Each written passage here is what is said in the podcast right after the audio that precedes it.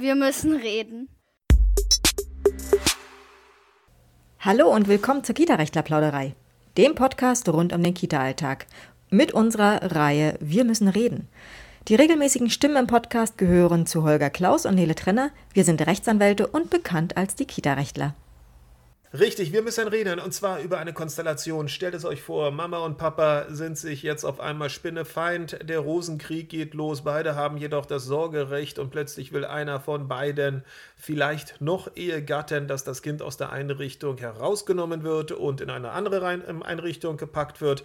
Und der andere Ehegatte oder Freund, Freundin ist da aber schwer dagegen, denn das Kind ja scheint sich da ganz wohl zu fühlen und ihr denkt euch, stimmt, das Kind fühlt sich wohl, es ist gut integriert, es ist einfach gut aufgehoben und hat, hat es auch auf der anderen Seite lieb gewonnen. Und ja, wenn jetzt tatsächlich dieser Rosenkrieg so richtig, richtig losgeht, dann wäre es doch am besten, wenn das Kind in der vertrauten Umgebung bleibt. Aber dann fängt auf einmal einer der Vertragspartner an, mit Kündigungen um sich zu werfen. Der andere Vertragspartner will das aber gar nicht und schon wird das alles nicht nur menschlich herausfordernd, sondern rechtlich auch kompliziert. Aber erst einmal zu uns eine lange Vorrede, deshalb ganz schnell uns vorstellen. Ich bin die sehr geschätzte Kollegin, Rechtsanwältin Nele Trenner und neben mir sitzt mein Sprechpartner und sehr geschätzte Kollege, ja, wir müssen es auch mal ein bisschen auflockern, ne? Rechtsanwalt Holger Klaus und wir sind von den Kita-Rechtlern. Eindeutig und natürlich passt gerade doch die etwas heitere Stimmung wahrscheinlich nicht zu dem düsteren Hintergrund, den dieses rechtliche Problem, ähm, tja, so häufig oder der, das, der durch das rechtliche Problem erst so richtig äh, hervortritt. Aber sei es drum, dann müssen wir jetzt alle durch. Ähm, folgendes Problem, ich habe es ja gerade geschildert. Ähm, es geht darum, Mama und Papa haben den Betreuungsvertrag beide unterzeichnet. Beide sind sie sozusagen Vertragspartner geworden. Und sie haben beide auch noch das Sorgerecht. Also haben wir einmal eine familienrechtliche Ebene zu betrachten und wir haben eine vertragliche, vertragliche Ebene, eine Etage weiter drunter auch noch zu beachten. Und tja, wo stehen wir da, Frau Kollegin? Äh, die ganze Sache wird dann kompliziert, genau, ähm, denn wenn wir zwei Vertragspartner auf der einen Seite haben, dann müssen äh, üblicherweise auch äh, die Vertragserklärungen jeweils äh, von diesen beiden abgegeben werden und auch beiden gegebenenfalls zugehen. Äh, andersrum eben, das heißt, ähm, wenn nur einer kündigt oder die Kündigung erklärt, dann hat das erstmal vertraglich nicht so richtig Auswirkungen, außer dass derjenige gesagt hat, ich will jetzt hier nicht mehr, ich habe jetzt hier keinen Bock mehr hat das vertraglich nicht so richtige Auswirkungen. Im Sinne von, der Vertrag ist deswegen nicht beendet. Weil, wenn die sich spinnefeind sind und die Kita das weiß, dann wird man wohl davon ausgehen, dass Mama und oder Papa, wer auch immer jetzt hier alleine die Kündigung erklärt hat, den anderen auch nicht vertritt. Richtig. Und wahrscheinlich die andere Person auch gar nichts davon weiß, dass jetzt hier mal so schnell eine Kündigung überreicht worden ist. Das bedeutet also, wenn einer der beiden, beide sind Vertragspartner, eine Partei oder eine Seite kündigt nur, dann wird diese Kündigung in den aller, aller, allermeisten Fällen nicht geeignet sein, auch diesen Betreuungsvertrag aufzulösen. Das heißt, dieses Betreuungsverhältnis gilt dann erstmal weiter, auch wenn Mama oder Papa da schwer dagegen sind. Nun könnte man ja einwenden, in vielen Verträgen, in vielen Betreuungsverträgen gibt es ähm, solche ähm, Bevollmächtigungsklauseln. Immer weiter hinten, so die letzte oder vorletzte, da steht dann immer drin, dass sich die Eltern wechselseitig für Erklärungen, ähm, für den Empfang von Erklärungen oder für die Abgabe von irgendwelchen Erklärungen bevollmächtigen und somit diese auch gegen sich wechselseitig gelten lassen müssen. Aber Üblicherweise gilt so eine, geht so eine Klausel, so eine Regelung nur tatsächlich äh, in, im Hinblick auf den Empfang von solchen Erklärungen.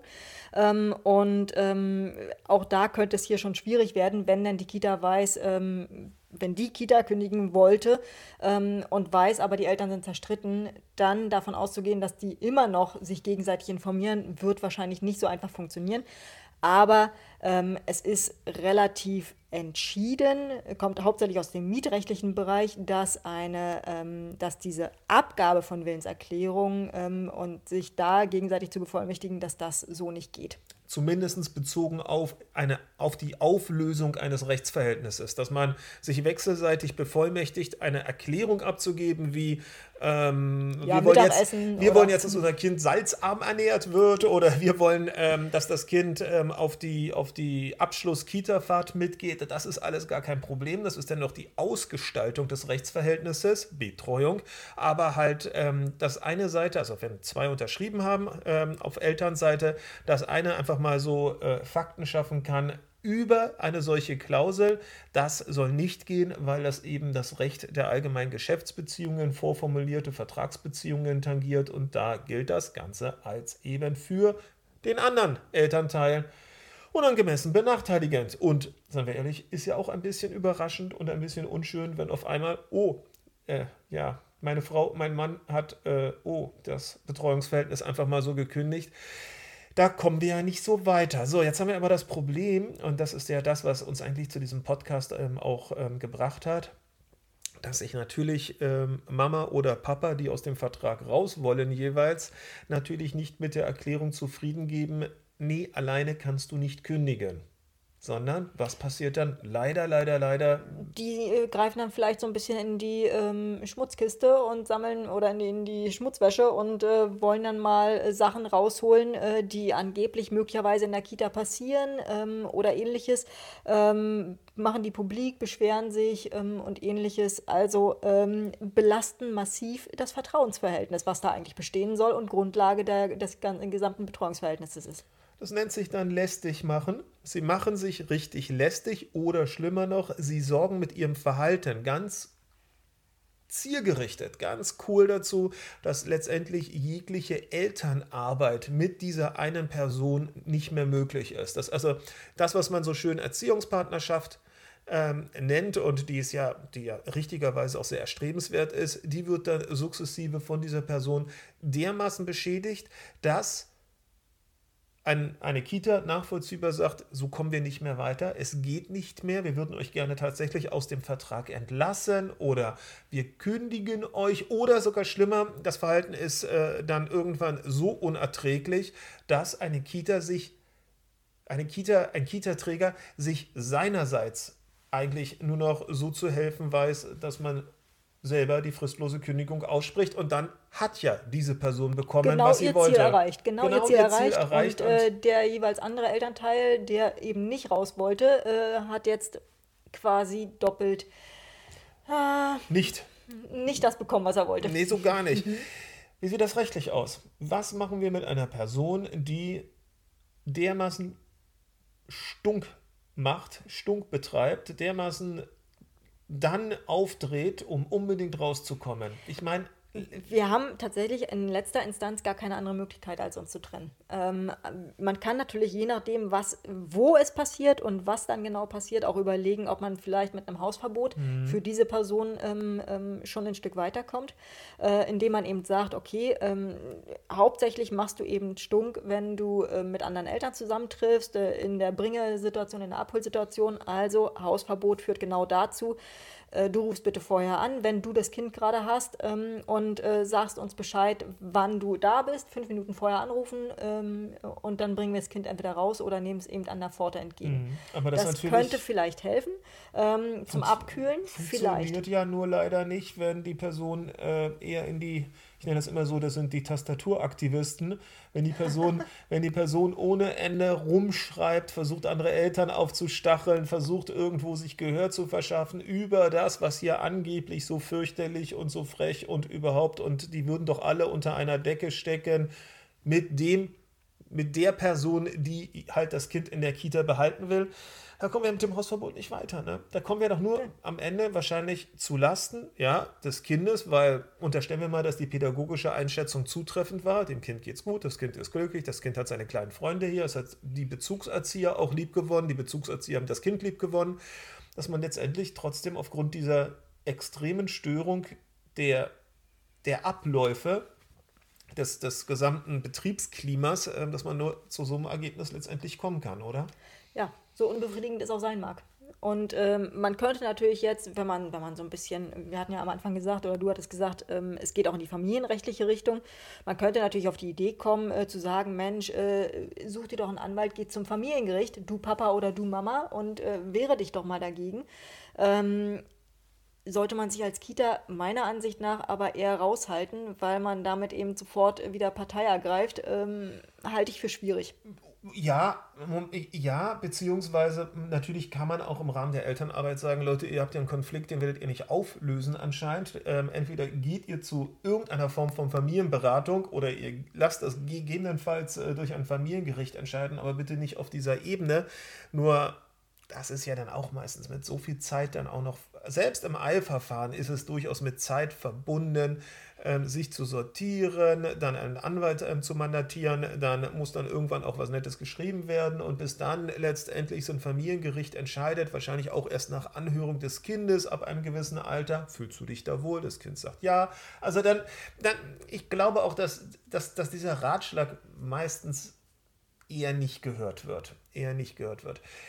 Nur was können wir noch machen? Wir hatten gegen eine Person, die unbedingt raus will, das Hausverbot, okay. Ändert nichts daran, es wird geschrieben, es wird geschimpft, es wird geredet.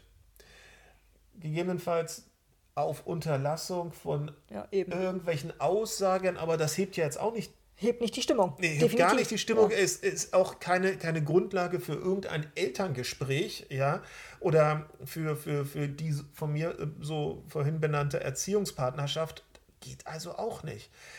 Insofern ist das eine absolut unbefriedigende Situation wahrscheinlich. Ne? Man könnte vielleicht noch drüber nachdenken, äh, ob man sagt, äh, Leute, lasst uns vielleicht hier gemeinsam zusammensetzen in, im Rahmen einer zum Beispiel Mediation oder ähnliches. Weiß ich nicht. Jetzt müsste man eine Mediatorin fragen, die wir hier auch im Team haben, äh, ähm, ob, das, ob das für sowas geeignet ist oder nicht. Hm, wenn es schon so entglitten ist, weiß ich es nicht habe ich meine Zweifel, aber ich kann es mir auch durchaus vorstellen. Also, sicher ist, ist, jetzt mal eine Stufe unterhalb der Mediation. Sicherlich wird es auch sehr schlaue Leute da draußen geben, die wahrscheinlich dann auch durch diese Person oder zu dieser Person durchdringen können und einfach auch wahrscheinlich die Leute gedanklich ähm, auf die Reise mitnehmen können, nach dem Motto: Pass auf, ähm, geht es dir jetzt wirklich um das Kind oder willst du nur deinem Ex-Lebenspartner eins auswischen oder willst du nur letztendlich irgendwelche Machtverhältnisse schaffen, dass du aufgrund der Kita-Wahl und der, der, der, der, der dortigen, des dortigen Neuanknüpfens irgendwie näher an dein Kind dran bist. Also was ist dir deine Motivation und dass man deshalb vielleicht eben auch, wenn das als, wenn das irgendwie erkannt wird, vielleicht auch ein kleines Umdenken auslösen kann. Ich befürchte aber, die Mediation im klassischen Sinne, das Zusammensetzen, das ist doch uferlos ich stelle mir das so vor, da sitzen Mama und Papa, die es nicht mehr mehr schaffen, dem einen oder dem anderen die Kita zu gönnen, ja, in einem Raum, in, einer, in einem Kita-Leitungsbüro und fangen an, wechselseitig mit Aber-Du-Sätzen sich die Welt zu erklären. Ich glaube, dass das in den meisten Fällen nicht Zumal es dann ja auch wieder nicht um das Problem geht, was jetzt hier gerade auf dem mhm. Äh, Tisch liegt, sozusagen. Die Kita, äh, der Kita-Vertrag, der Betreuungsvertrag soll von einer Seite äh, oder will von einer Seite beendet werden, von der anderen Seite nicht, sondern es geht dann eben tatsächlich nur um dieses Zweierverhältnis. Ja, wahrscheinlich. Und gegenseitige Schuldzuweisung. Klar, natürlich sollte man darum, äh, darum werben. Leute, euer, eurem Kind geht's gut, könnt ihr das nicht sehen? Manch, sucht euch meinetwegen andere Kriegsfelder, aber bitte nicht das. Klar, das ist natürlich, das ist natürlich richtig, das ist natürlich ähm, auch in dem Augenblick wahrscheinlich wahrscheinlich angebracht, aber ähm, so den rechtlichen Ratschlag sehen wir nicht, außer dass eine erzwungene fristlose Kündigung, also wenn man die Gegenseite zwingt, dass sie diejenigen sind, weil sie aufgrund des Verhaltens jetzt einfach fristlos kündigen müssen, dann macht man sich natürlich auch schadensersatzpflichtig. Das heißt, wenn Mama unbedingt raus will oder Papa ähm, unbedingt raus will aus diesem Vertragsverhältnis und zwar dann eben das ganze Vertragsverhältnis auflösen will und sich dann einer von den beiden derart daneben benimmt, dass dem Träger nichts anderes bleibt, als eben selber fristlos zu kündigen, dann hat man ja hier mutwillig die Gründe geschaffen für eine vorzeitige Vertragsauflösung, denn das ist ja am Ende, das bewirkt ja die fristlose Kündigung. Das bedeutet automatisch, dass bis zu einer ordentlichen Kündigungsmöglichkeit ein Schaden entsteht. Nur ja. entsteht der Schaden, wenn am nächsten Tag das nächste Kind eigentlich auf der Warteliste wo wartet. Der, wo der Schaden entsteht, ist beim Kind. Muss man so sagen. Und gegebenenfalls bei dem Elternteil, der nicht kündigen möchte, weil äh, derjenige oder diejenige hat jetzt gerade keine Betreuungsmöglichkeit, während das Kind bei ihm, natürlich. ihm oder ihr ist. Wechselmodell, natürlich, dramatisch. Mhm. Ähm, aber letztendlich, also jetzt mal allein auf der nüchtern rechtlichen Ebene betrachtet, sollten die Leute, die gerade sowas bezwecken, beziehungsweise die gerade im Begriff sind, sowas ähm, zu tun, schon darüber aufgeklärt werden, es gibt Konstellationen, da sorgt ihr gerade dafür, dass ihr euch schadensersatzpflichtig macht.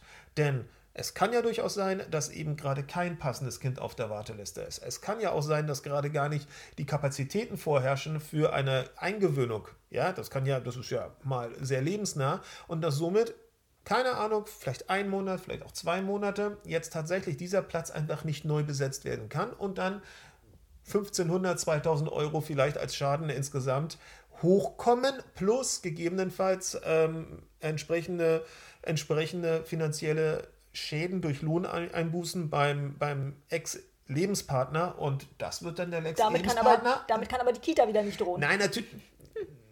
Was heißt drohen? Also das kann ja die Kita äh, zwar andeuten, aber... Ähm, ja, nicht damit drohen, aber ich meine, darüber kann man mal aufklären, ja, dass das wir am Ende des Tages, ähm, dass das vielleicht ein Erfolg ist, ähm, der auf diesem Spielfeld dann errungen worden ist, zulasten des Kindes, ja, aber letztendlich er womöglich dieser Erfolg dann schon die eine oder andere Mark 50 kosten könnte. Und vielleicht sorgt das ja dann auch für eine gewisse Beruhigung. Allerdings wahrscheinlich eher nicht. Gut, ähm, wir haben es versucht, ein bisschen aufzudröseln, das Ganze. Es ist ähm, es ist bitte nicht als Ermutigung zu verstehen, auf diese Art und Weise zu verfahren, äh, weil man damit den anderen äh, Vertragspartner in die Situation bringt, selber kündigen zu müssen. Nein, im Gegenteil, äh, das ist echt eine ziemlich linke Herangehensweise. Natürlich, und vor allem, das darf man auch nicht vergessen, am Ende des Tages ja, kommt, das ist ja meistens so so damit fängt ja vieles an. Damit endet es ja noch nicht. Und irgendwann streiten sich dann Mama und Papa womöglich um den Umgang, um das Sorgerecht, ja, ähm, um dann die später auftretenden Entscheidungen, welche Schule, ähm, vielleicht kommt noch eine Religionswahl dazu, ja, das sind ja alles so eine Themen, die dann noch anstehen und dann steht man vielleicht als die Person da, die damals ohne Rücksicht auf das Wohlbefinden des Kindes den eigenen Stiefel durchgezogen hat. Das muss man immer bedenken, ja, dass so eine Kisten ja irgendwo bleiben. Das heißt, ähm, wenn dann zwei Jahre später der große Scheidungskrieg vielleicht einem Ende zugeht, dann wird natürlich einer der Lebenspartner in einer solchen Konstellation oder beim Umgang oder beim Sorgerecht die Geschichte hervorkramen, hat damals zu, für eine fristlose Kündigung gesorgt, weil damals wie folgt agiert. Das war dem Kindeswohl in keinster Weise zugänglich. Zum Beweis wird benannt Kita-Leitung A, Erzieherin B, Erzieher ähm, C und so weiter und so weiter, die dann gegebenenfalls all das bestätigen und könnte vielleicht auch eher dann ein bisschen unrund laufen, wenn man vielleicht etwas ganz anderes sich erhofft hat. In dem Sinne, haltet durch. Wir machen weiter. Bis dann. Bis Ciao. dann. Tschüss.